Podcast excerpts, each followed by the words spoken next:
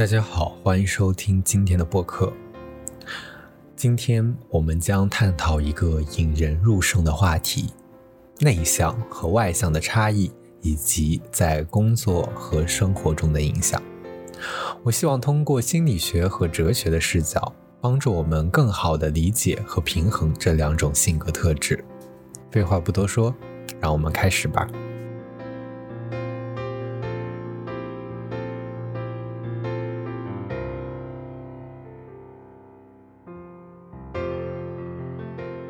在我们日常生活中，我们经常听到人们谈论内向和外向，但是究竟什么是内向和外向呢？内向的人更倾向于在内心世界中寻找能量和灵感，他们喜欢独处和深思熟虑；相反，外向的人则更加活跃社交，喜欢与他人互动，并从中获得能量。那么，内向型人格有哪些特点呢？我们可以借助心理学家卡尔·荣格的观点来理解。荣格认为，内向型人格更加关注内心的世界，注重自我探索和个人成长。他们常常是深思熟虑、有创造力和敏感的人，对内心的情感和内在价值体系非常重视。另一位心理学家托尔曼的观点也为我们提供了更多洞察。托尔曼认为，内向型人格倾向于经过更深入的思考和反思，他们更善于观察和理解他人的内心感受，这使得他们在人际关系中可能更加敏感和体贴，同时也更倾向于沉思和自省。然而，我们也要承认，内向型人格在某些方面可能面临一些挑战，特别是在需要大量社交和外部。表现的工作和生活环境中，内向者可能感到不适应或者吃亏。在中国这样强调社交属性的社会中，内向者可能会面临一些额外的困难。但是，让我们不要忘记，每种性格特质都有其独特的优势。内向型人格也有许多成功的案例。举个例子，哥伦比亚大学心理学家阿吉拉·杜克夫斯是一位内向型人格。他通过深入研究和思考，为心理学领域做出了重要的贡献。内向型人格也常常在创造领域中脱颖而出，比如作家、艺术家和音乐家。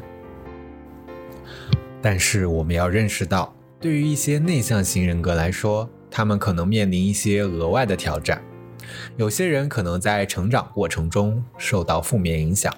比如家庭环境的打压，或者自我期待过高，这可能导致他们对自己的要求过高，与他人的连接较少，自我价值感不足。这些问题需要我们更加关注和理解。为了找到平衡。让我们借鉴哲学家阿德勒的观点。阿德勒认为，我们每个人都有能力改变自己的心态和行为，不论是内向还是外向。他提出了行动取向的理念，即通过积极主动的行动来塑造自己的性格和命运。这意味着，无论你是内向还是外向，你都可以通过努力和实践来克服困难。并实现个人成长。同样的，通过心理学家荣格和托尔曼的观点，我们可以发现，内向和外向并不是绝对的二元对立。每个人都有内向和外向两种特质，只是程度不同。因此，我们应该以包容和理解的心态来看待不同的性格类型，并致力于在内外向之间找到平衡。最后，无论你是内向还是外向，你都应该尊重自己的个性，并找到适合自己的发展道路。如果你是内向型人格，不要因为社会的期望而感到压力，而是专注于发展自己的独特优势。同时，不要害怕与他人建立联系或寻求支持，这对于个人成长和幸福至关重要。谢谢大家收听今天的播客节目。希望通过对内向和外向的探讨，我们能够更好地理解自己和他人，以及如何在工作和生活中找到平衡。记住，你的性格特质并不是决定你命运的唯一因素，你有能力塑造自己的未来。再次感谢大家的收听，我们下期再见。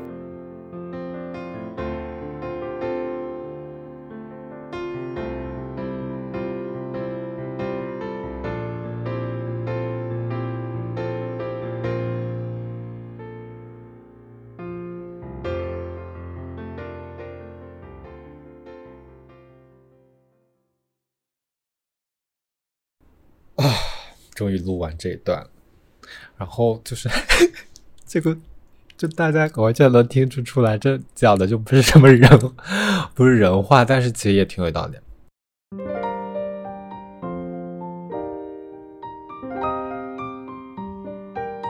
嗯，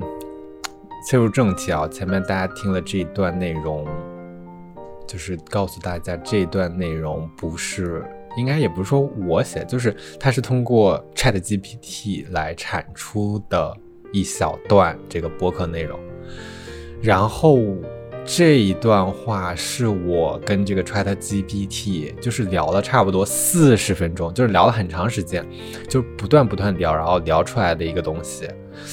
嗯，不知道大家的听感怎么样啊？其实说说句实在话，我。在跟这个 ChatGPT 聊天的过程中，我就会发现他的这个人格是一个非常非常中立、非常非常理想化，就是他好像就是看穿一切，然后又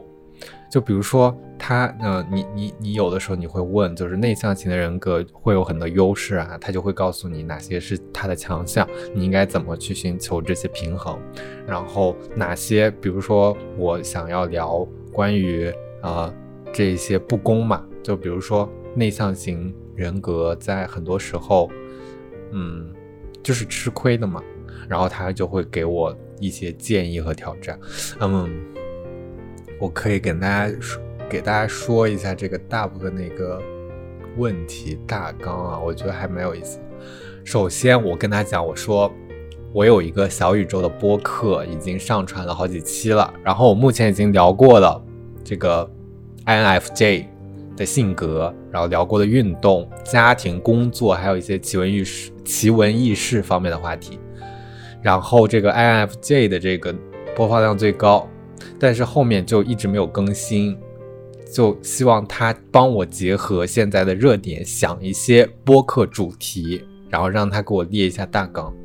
然后他就给我列几个大纲，第一个心理健康和抗压力，介绍当前社会压力的普遍现象。探讨不同的心理健康问题和解决方案。二、数字化时代的人际关系，分析社交媒体对人际关系的影响，探讨数字化时代的社交隔阂和孤独感。三，我觉得前面两个我觉得是有迹可循的，因为已经告诉他就是性格相关 INFJ 这一个就是播放量比较高，有这个热度。然后他前面两个都是跟这个。嗯，社交啊，心理有关。然后第三个，我就是想不通他为什么给我一个第三环境保护与可持化发可持续发展，讨论全球变暖和气候变化的影响，介绍可持续发展的观念和实践。我觉得这个，哎呦，这个太牛了！这个真的是，就是 ChatGPT 就给人一种非常理想、非常 全是地球是一家的这种概念。然后第四，科技与人类未来，探索人工智能、机器学习，这不就是探索它吗？就是 讲它的这一集。然后第五，文化多样性和包容性，探讨不同文化背景对个人的社会影响，分析种族、性别、宗教。你看，种族、性别、宗教，这就是正正确。哎呦，我觉得他这列了几点，就是就是很全面。然后我就后面我就说我我想讲一点不一样的，然后他就给我提供了一些非传统且引人注目的主题。第一个奇闻异事，探索世界上令人惊奇和神秘的事件、现象或者传传说传说，这不就是那种灵异事件主播？然后未来的幻想，设想未来几十年可能发生的科技和社会变革，探讨人类人工智能。虚拟现实，但我觉得如果它其实是针对大数据进行分析的话，确实我们现在有一很多博客都在聊这些话题，就比如说人工智能啊、虚拟现实啊这些科技发展这些，就是还挺多的。第三，心灵探索，深入探讨意识、灵性、心灵世界的主题，探讨冥想、灵性实践，这这这是什么？冥想、灵性实践，嗯，挺怪的。然后分析宇宙意义、命运和人类人类存在的哲学问题，讨论个人心灵成长的经验和启示。其实这个话题感觉也蛮有意思的。然后第四个，创意思维，激发创造力和培养创意思维的方法和案例，分享您自己的创意过程和灵感来源。哦，这个我觉得在自媒体里面就有很多一些媒体，他会把自己的一些，比如说，呃，想法啊，然后或者是特别是一些视频拍摄者，他会把整个创意过程都罗列出来，这其实也是一个很好的视角。我觉得他可能就是总结了这个大数据的一些非常多的一些主题，但是你去看这些主题，其实大家都。能在这个现实现实社社会中能看到，并且是比较大量存存在的。然后第五个是幽默与快乐，探讨幽默对心理健康的生活质量和积极影响。其实我看他给我的一些 topic 很多都是关于心理，关于人的这个心灵世界的一个探讨。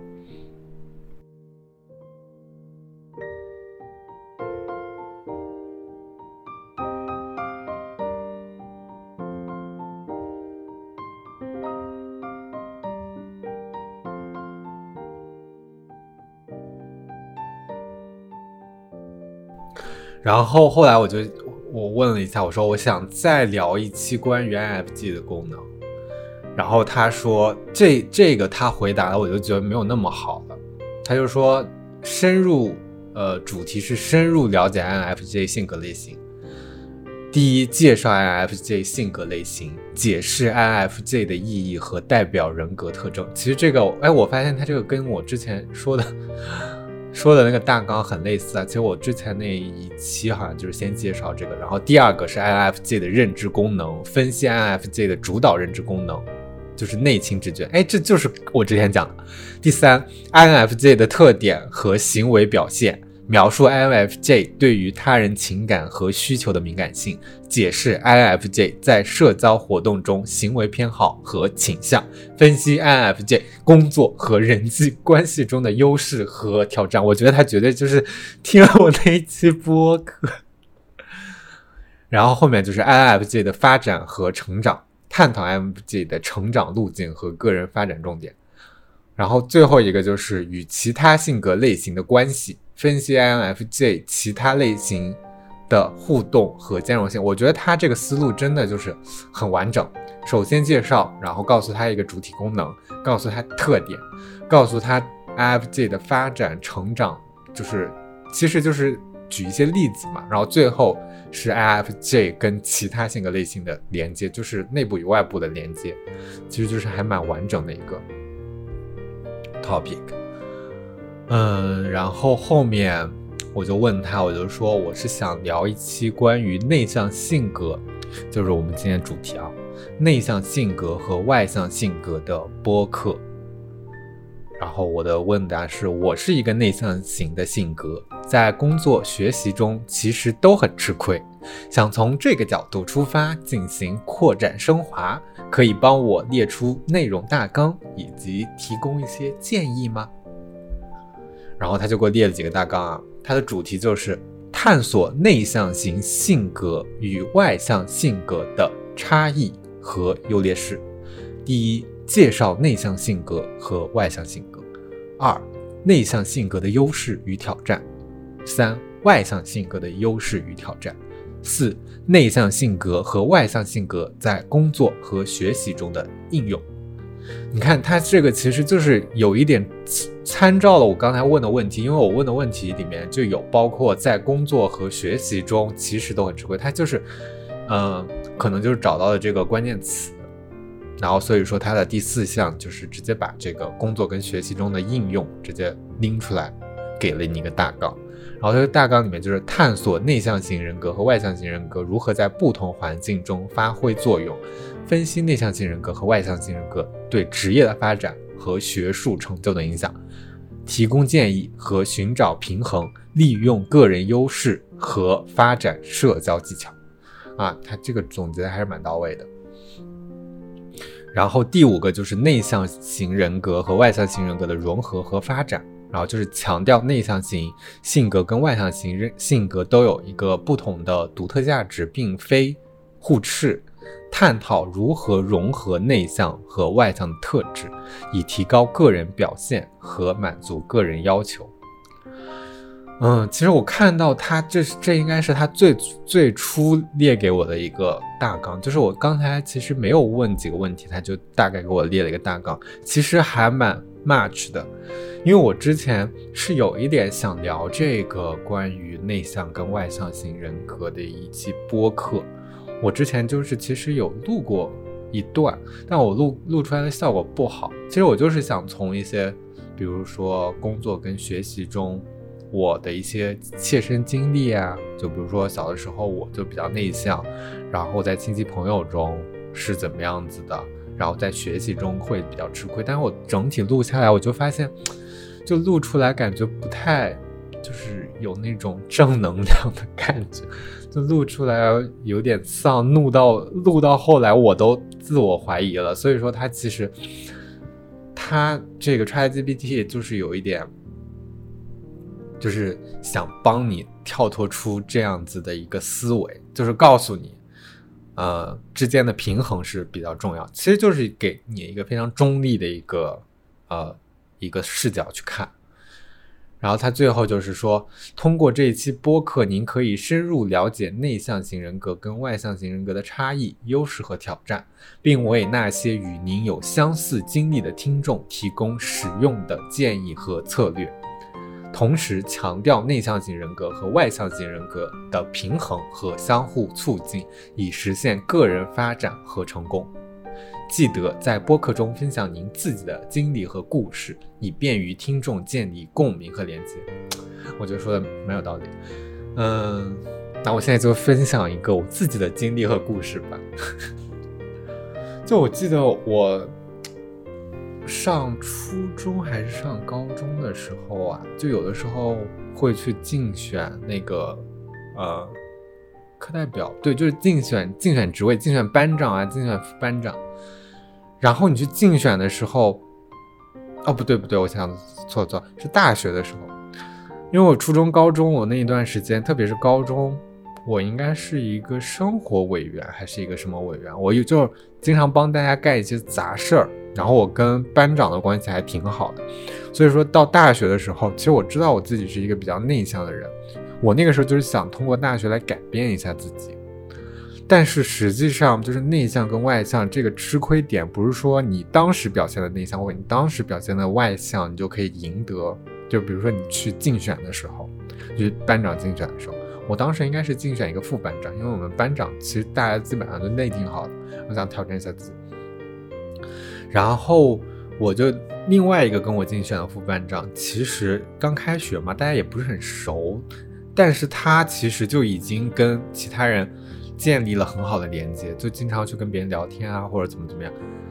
然后我呢，又是一个嗯住在混寝，就是跟另外一个学院的人混在一起，然后我们自己专业的人又很少，然后我当时也比较。就是社恐嘛，不敢不敢跟大家多去交流。说其实大家就是因为不认识你，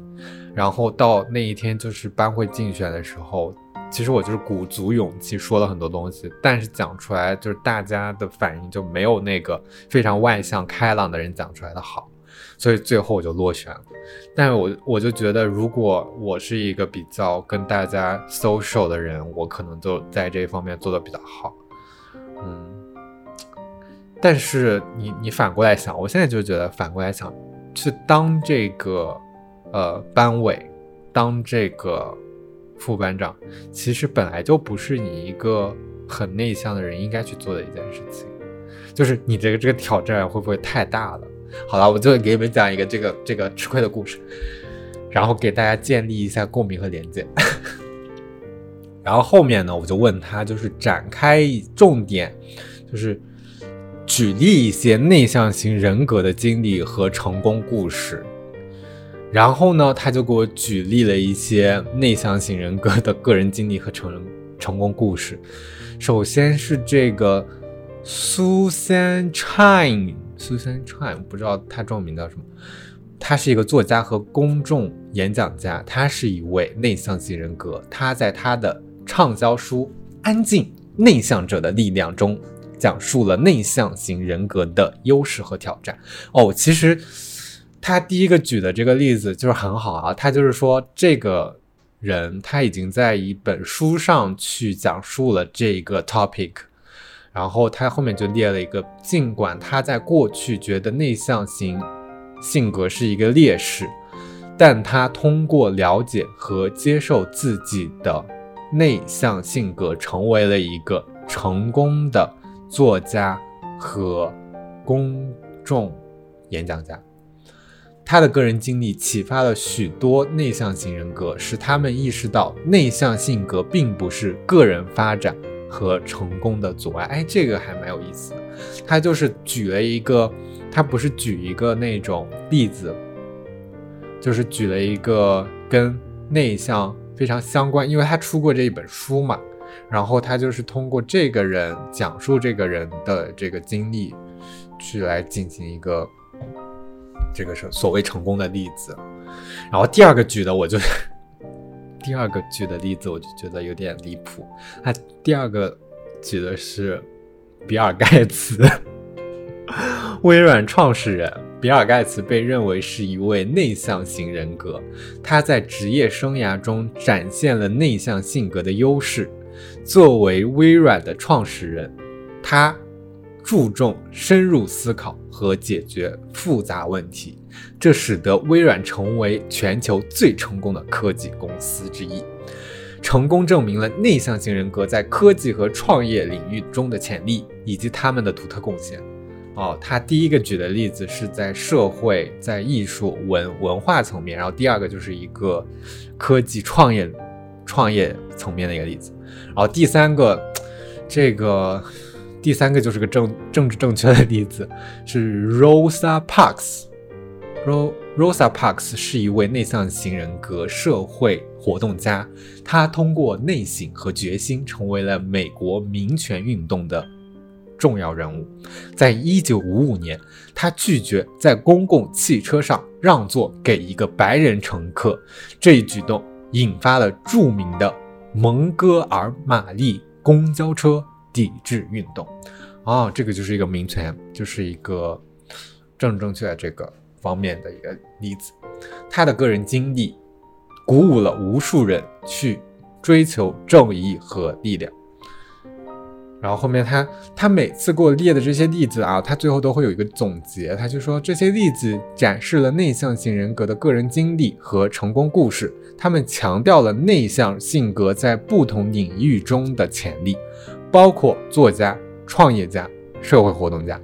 这些人的故事可以激励内向型听众，并向他们表达了一个重要信息：无论性格类型如何，每个人都有自己的价值和贡献。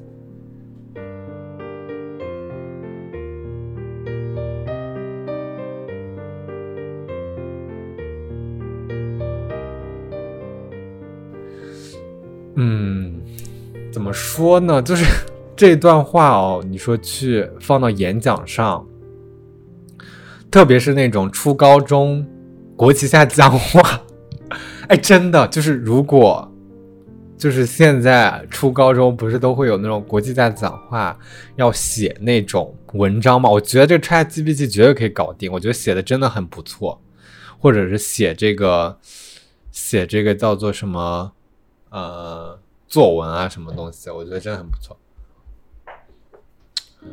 然后后来我就说，可以举一些更加现代的例子吗？就刚才举的例子都比较的早古啊，其实这个比尔盖茨倒也不是很早。然后他给我举了一个例子，第一个，马斯克，特斯拉和 SpaceX 创始人。哎呦，他竟然说马斯克是一位著名的企业家、工程工程师，被认为是内向型人格。尽管他在公共场合不太善于言辞，但他通过深入思考和坚定的决心，在电动汽车和太空探索领域取得了巨大成功。他在公共场合不太善言辞吗？这个我真的看不出来。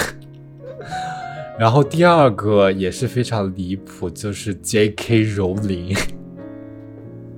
，J.K. Rowling，罗琳，中译是吧？罗琳吧？他借助内省和创造力，创作出了《哈利波特》系列，该系列成为了一个全球现象，并改变了许多读者的生活。最后一个又是一个创始人，就是这个 Facebook 的一个创始人，这个我就不讲了。我觉得他现代的一些例子怎么这么多都是一些创始人啊，就是太高大上了。他不如第一个例子里面举的一个作家啊这种社会活动家的例子更更加那个什么一点。哦，可能第二个例子就有点像小学生作文了。然后后来就是我对这这一段话啊，其实我就是做了一些。总结和疑问，我是这么说的：我说，但是对于一些普通人来说，这些例子其实比较遥远，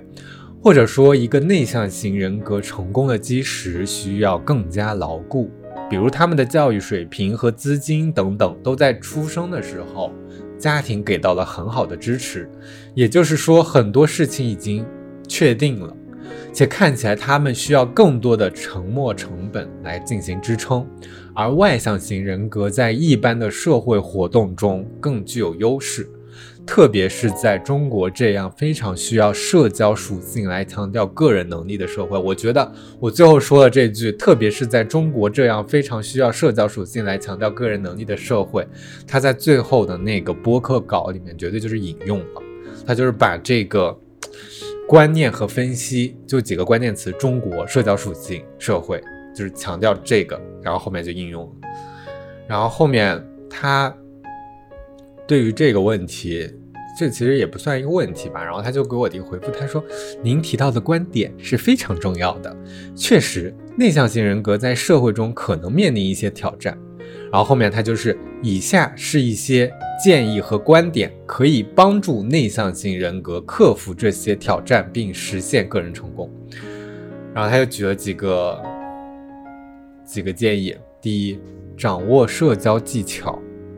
虽然内向型人格可能不太擅长社交，但可以学习和培养社交技巧，如积极倾听、适度表达和建立深入的人际关系。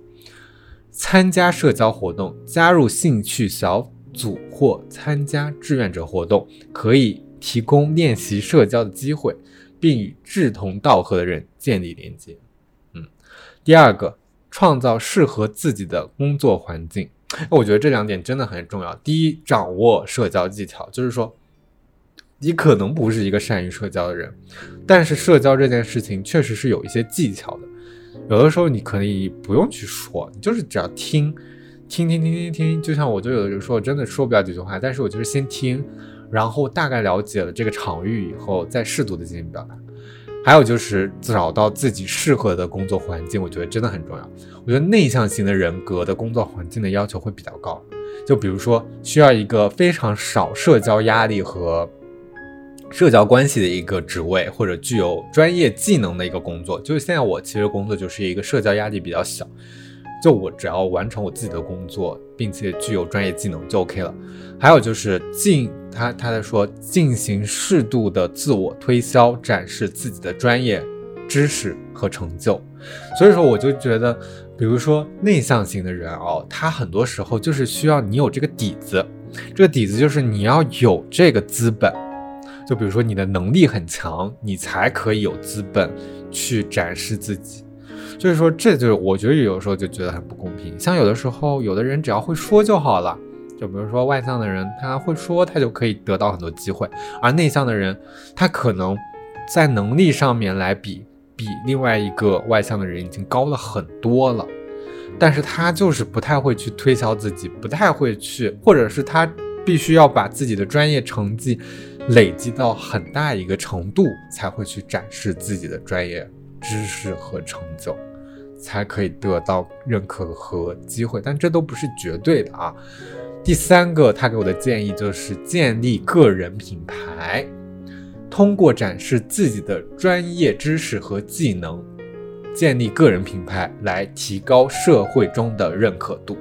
可以利用社交媒体和在线平台分享有价值的内容，展示自己的专业能力，并与同行和潜在合作伙伴进行互动。我觉得这就是小宇宙的现状，就是现在自媒体的现状。就是现在很多自媒体，我觉得，呃，像哔哩哔哩、抖音这些另外难说。我觉得像小宇宙就是一个非常非常非常。嗯，内就是很内很爱的一个平台，就是很多人他们就是一个，呃，通过自己的一个，因为他就是我上次听是谁的呗，我就随机波动，随机波动三位那个主持，他们好像都是之前好像聊到过一期，就是内向，就像他们就是非常适合去建立自己的社交属性，建立自己有价值的内容。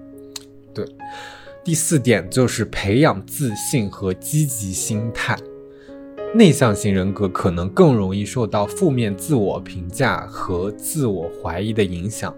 因此重要的是培养自信心和积极的心态。其实我这些就自信这一方面啊，我其实在前面的问题里面我好像都没有问过，他好像就是就是有一点说。发散思维去给给了你一个发散思维的一个 topic，但是我是想讲，就是你内向的人格，其实很多程度上就是因为你不自信导致的。然后你的不自信来源于你对自己的专业知识的不认可，你对自己还没有达到一个目标，就是你对自己的要求很高，然后才导致了这种不自信，或者是这个社会带来你的不自信跟自我怀疑。然后他又说，通过关注个人成就，接受自己的独特性，并设定可达到的目标来建立自信。我觉得他这一句话说的就蛮有、蛮有这个，就是蛮有逻辑关系的。先关注个人的成就，然后接受自己的独特，然后再设定一个可以达到的目标来建立自信。就有的人就是。你不能一下子就把自信建立起来，你就是一点一点建立的自信。你在一件小事情上建立的自信，就比如说你有的时候可能，啊，说话的时候可能你有一些口音或者是怎么样，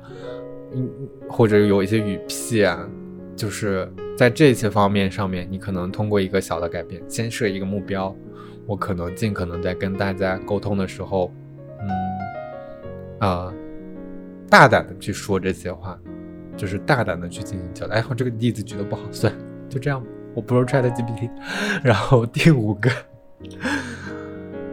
找寻支持和建立合作关系，就是与他人建立合作关系。哎，这个就是需要找到你的 partner，就是可以帮助内向型人格在工作和社交中更好的发展。寻找导师或者加入专业组织，参与行业活动，可以与同行交流学习并获得支持。哦，这个也蛮有意思。就是有些人啊，他可能自己比较内敛的一个性格，就是因为没有找到一个非常好的一个同伴。但是你话说回来，就是因为他内敛才找不到同伴。所以说他后面给的一个建议就是寻找导师，加入专业组组织，就是以一一一件小事，比如说大家的一个共同兴趣，大家共同一个专业，然后这些专业探讨什么的，都可以会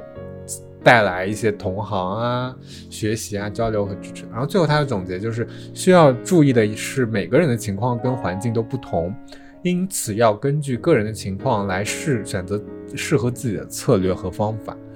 重要的是，你看他每次都是告诉你，就是这个建议都是有这个差异性的。然后重要的是，就是拔高一下思想。重要的是接收和欣赏自己的内向性格，并寻找适应自己个性的方法，来实现个人的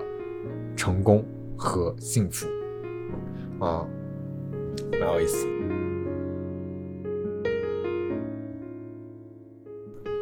就这些，我觉得他其实，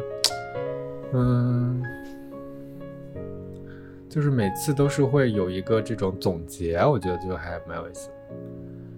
然后最后呢，我我后面就又问了一个问题啊，我说，那对于外向型的人格来说，其实他的挑战更少，或者或者他们只需要通过社交就可以获得更多的信息，这让他们可能事半功倍。然后他就说：“是的，外向型人格在某些情况下可能会受到一些优势，特别是在社交和信息获取方面。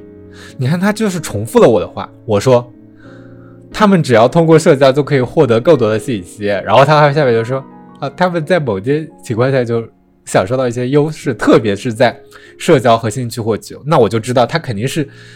提出了这两个关键词，就是社交跟信息获取。然后他后面就。”给我列了很多一些外向型人格在社交活动中的优势。第一个，网络和社交机会，就是外向型人格更善于与他人建立联系，他们在社交活动中更容易结识新朋友，建立社社交圈。然后第二个是沟通。和表达能力，外向型人格通常善于表达自己的观点和想法，他们更容易在团队合作中分享领导和沟通，发挥领导和沟通的作用。第三，社交动力的能力来源，外向型人格在社交互动中获得能量，他们通过与他人交流和互动来激发创意和动力。这种社交动力使得外向型人格在团队合作、社交场合和公众演讲中表现得更加自信和出出出色，然后就说了一堆他的优势，然后最后告诉你，每一种性格类型都有其独特的优势和挑战。虽然外向型人格在社交方面更容易获得进展，但他们可能面对其他方面的挑战，比如深度思考、独立工作和内省的需求。此外，成功并不仅仅取决于。性格类型，它与个人的技能、努力和机遇等因素相关。哎，这句话总结就蛮好的。其实就很多时候我们，嗯，经常就去讨，就去去考虑啊，嗯，你的性格适合怎么样子工作，或者是你的性格适合怎么样子人。我觉得这件事情，就是现在很多自媒体上面都会告诉你说你适合哪些。你比如说 INFJ 适合 ENTP，但是我觉得有的时候你不能这样子。就每个人都有每个人的一个，呃，独特的一个因素，就这些因素啊，就不是完完全全，就像他说的，成功并不是完完取决于一个性格类型。也就是说，即使你找到一个跟你的 MBTI 或者跟你的性格在这 MBTI 上面是完全 match 的人，但是他在生活中，在现实中，他可能并没有那么多，就是。成功或者并没有那么的 much，这就是跟与你个人努力、机遇都有因素各种相关。就是这，其实我一直都强调，就是这这个行为，内向跟外向其实一直都是一个动态的一个东西。你的性格也是一个动态的东西。对，嗯，然后我后面就挑刺儿啊，就抬杠，我就说，所以对于内向型人格来说，变得更加外向。更能获得成功。其实你看他的意思就是说，嗯，他前面的意思就是说，内外向其实都有自己的优缺点，然后每个人都有每个人啊不一样的情况啊，都有优势和挑战。然后外向有外向的优势。然后这一段我就说，内向变得外向更能获得成功。然后他就回说，对于内向型人格来说，并不是说他们必须变得完全外向才能获得成功。其实就是我说的话是比较极端的，然后他就会拿一个模棱两可的一个概念啊。内向型人格也有许多优点和独特的贡献，可以在工作和生活中发挥作用。重要的是找到适合自己性格的方式。来实现个人成功和幸福。虽然一些内向型人格可能在某些社交活动和公共场合中感到不舒服，但他们也可以通过其他方式展现自己的能力。啊，这就是列列了一些方法，说去展现自己的能力。啊，我前面问的问题是我变得外向，我会变成功？然后他说不是的。啊，你可以通过一些方式来展现你自己应有的一些能力。第一个能力，深入思考和专注力，这使得他们在解决复杂问题和进行创造性工作时具有优势。他们可以充分利用这种特点，通过提供一个有深度和特独特见解的解决方案来展示自己的价值。第二，倾听和观察力，内向型人格通常对倾听和观察有着敏锐的感知力。他们能够真正理解他人的需求和意见，这种倾听和观察能力使他们成为出色的团队成员和领导者，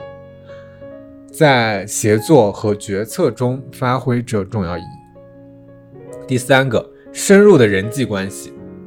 内向型人格可能更倾向于与少数亲密的朋友和合作伙伴建立深入的关系，而不是广泛的社交圈子。这种深入的人际关系可以为他们提供有价值的支持和资源，并促使